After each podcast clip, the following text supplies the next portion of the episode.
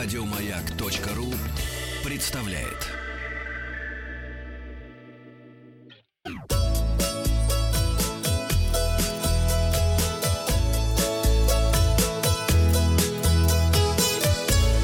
Роза ветров.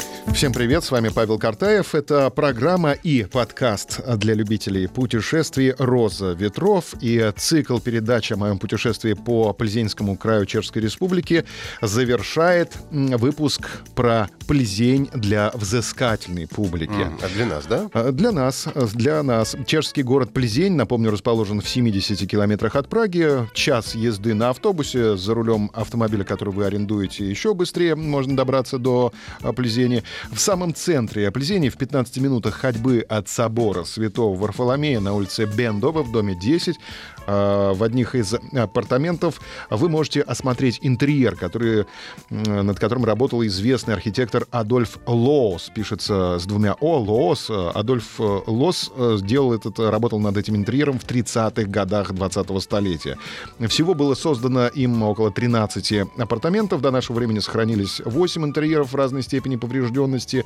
И сейчас для осмотра открыты три из них, остальные находятся на реставрации. И вот в квартире на Бендова 10 жила семья Вильяма и Гертруды Краус.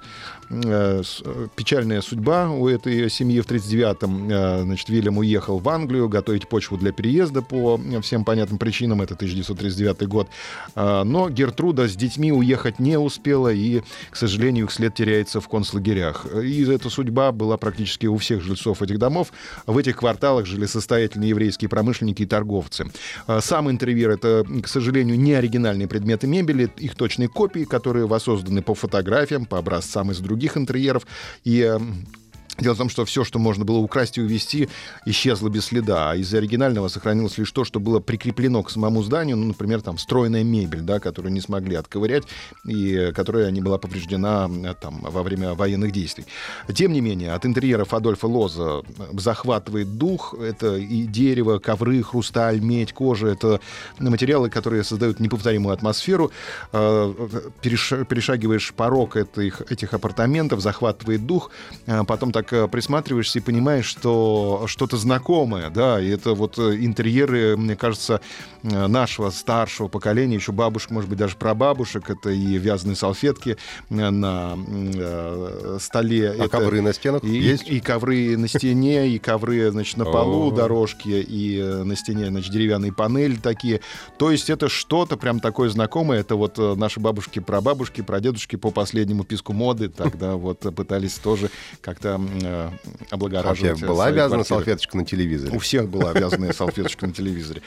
Квар... Э, фотографии квартиры на Бендова 10 вы можете посмотреть прямо сейчас в группе «Маяка ВКонтакте», а я расскажу вам о том, что еще в 10 километрах от центра Плезени, в городе Старый Плезенец, расположен завод игристых вин «Богемия Сект». Это э, первое шампанское.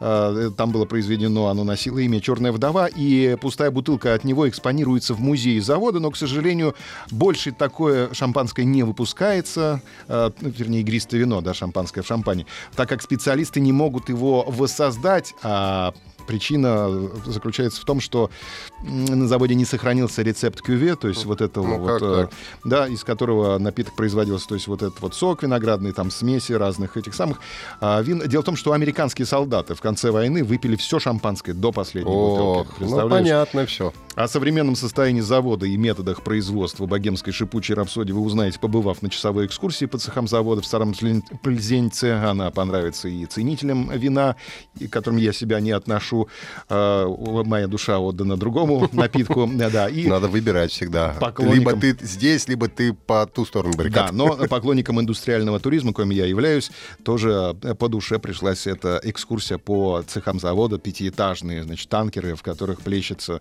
то, что э, будет потом розлито по ну, этим, как мы говорим, шаровкам, да, большим бутылкам из-под э, игристого вина.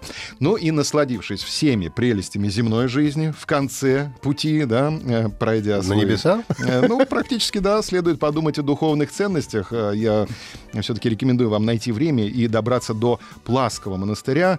Это э, деревня Пласы. Э, там располагается один из старейших монастырей Чехии. Дорога займет около получаса на автомобиле.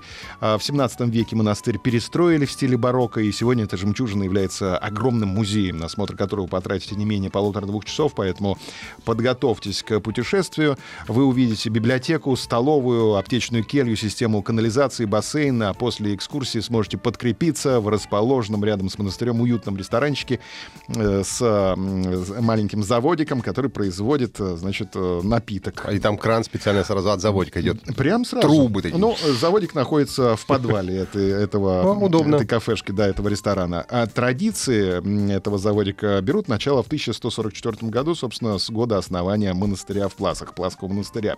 Ну и на этом я, наверное, заканчиваю свой рассказ о путешествии по Плезенскому краю Чешской Республики.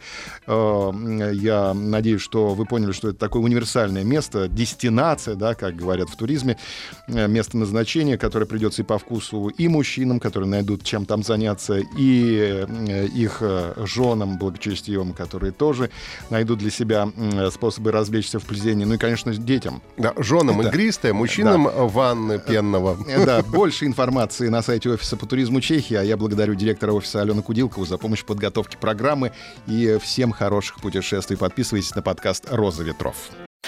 Еще больше подкастов на радиомаяк.ру